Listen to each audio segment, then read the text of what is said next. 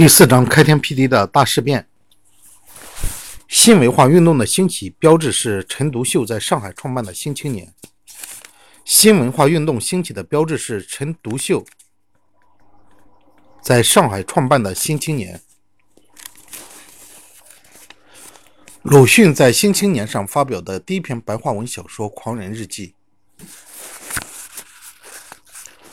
一九一五年九月，在上海创办《青年》杂志的是陈独秀。